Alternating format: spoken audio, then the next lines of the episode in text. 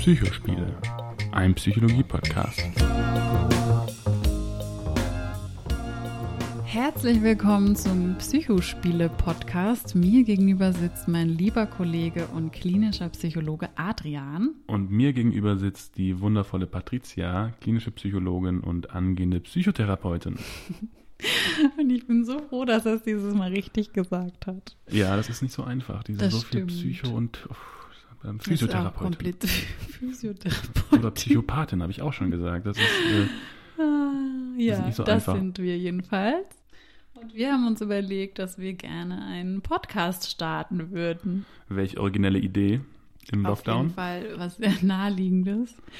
Ähm, Psychospiele deshalb, weil wir beide im Bereich der Psychologie tätig sind und weil wir so auch über unsere eigene Beobachtung, Wahrnehmung, über Freunde und Bekannte mitbekommen haben, dass es da doch einige Phänomene gibt, die so ein bisschen der Erklärung bedürfen. Ja, ich denke, wir könnten was dazu beitragen, dass vielleicht gewisse ähm, offene Fragen, die es gibt ähm, bezüglich unserer eigenen Gedanken, Gefühle und dem Verhalten, vielleicht näher beleuchtet werden für euch und hoffen, dass wir da einen Teil zu beitragen können.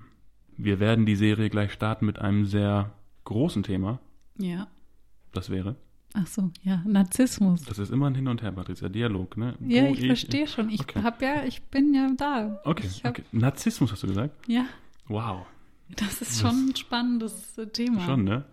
Und dann, was haben wir danach vor? Oh Digitalisierung. Gott, ein Riesenthema. Also ihr merkt, wir, wir machen keine halben Sachen. Nee, wir steigen gleich so richtig ein. Und ähm, es kann natürlich doch trotzdem mal vorkommen, dass wir Fehler machen. Ne? Es ist nur menschlich. Wer weiß. Eher wir nicht, werden oder? sehen. Mal gucken. Für den Fall und auch für Kritik, An Anregungen, Verbesserungshinweise, Beleidigungen, Beleidigung. gerne einfach uns schreiben. Adrian hat eine E-Mail-Adresse Ich habe eine gemacht. eigene E-Mail-Adresse gemacht, die lautet psychospiele.posteo.de. Mhm. Sicheres E-Mail-Postfach, ne? Keine Schleichwerbung.